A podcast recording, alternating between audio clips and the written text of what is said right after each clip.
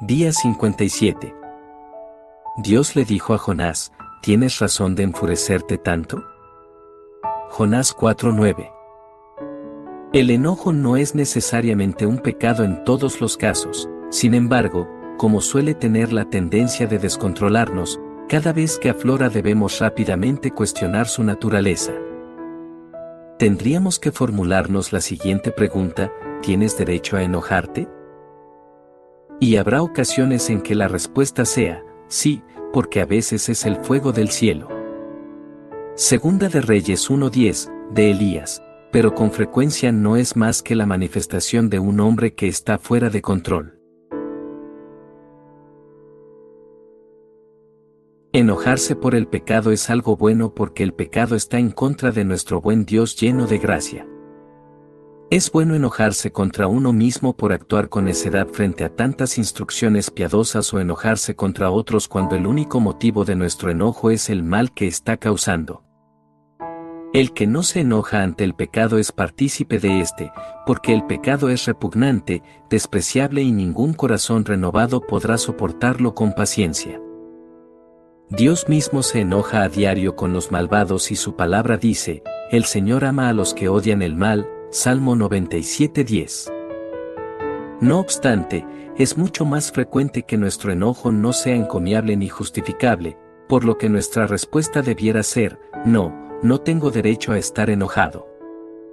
¿Por qué nos irritamos con nuestros hijos, nos exasperamos con nuestros empleados y nos enfadamos con nuestros amigos?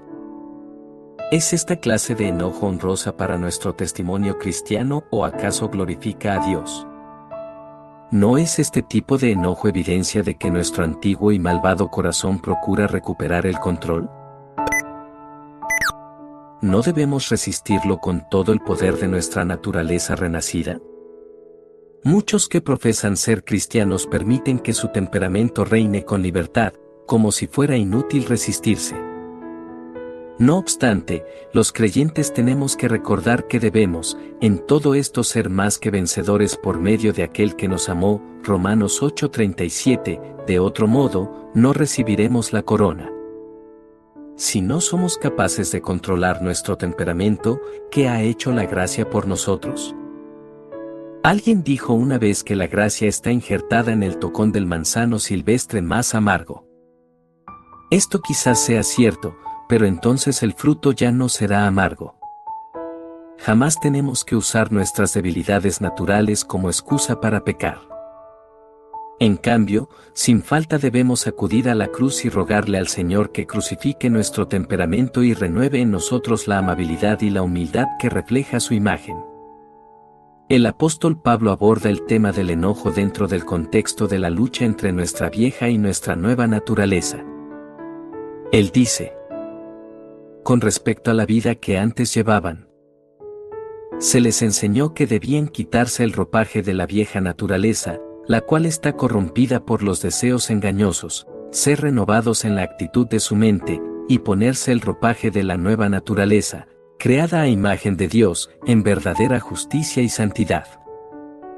Si se enojan, no pequen. No dejen que el sol se ponga estando aún enojados, ni den cabida al diablo.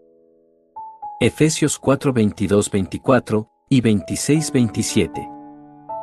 Luego, reitera su advertencia sobre el enojo, no agravien al Espíritu Santo de Dios, con el cual fueron sellados para el día de la redención.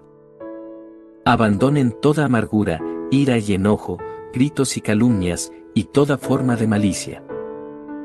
Más bien, sean bondadosos y compasivos unos con otros, y perdónense mutuamente, así como Dios los perdonó a ustedes en Cristo. Efesios 4:30, 32. Señor, perdóname por mi enojo hacia los demás y hacia ti. Que mi enojo solo esté dirigido hacia el pecado y no hacia las personas.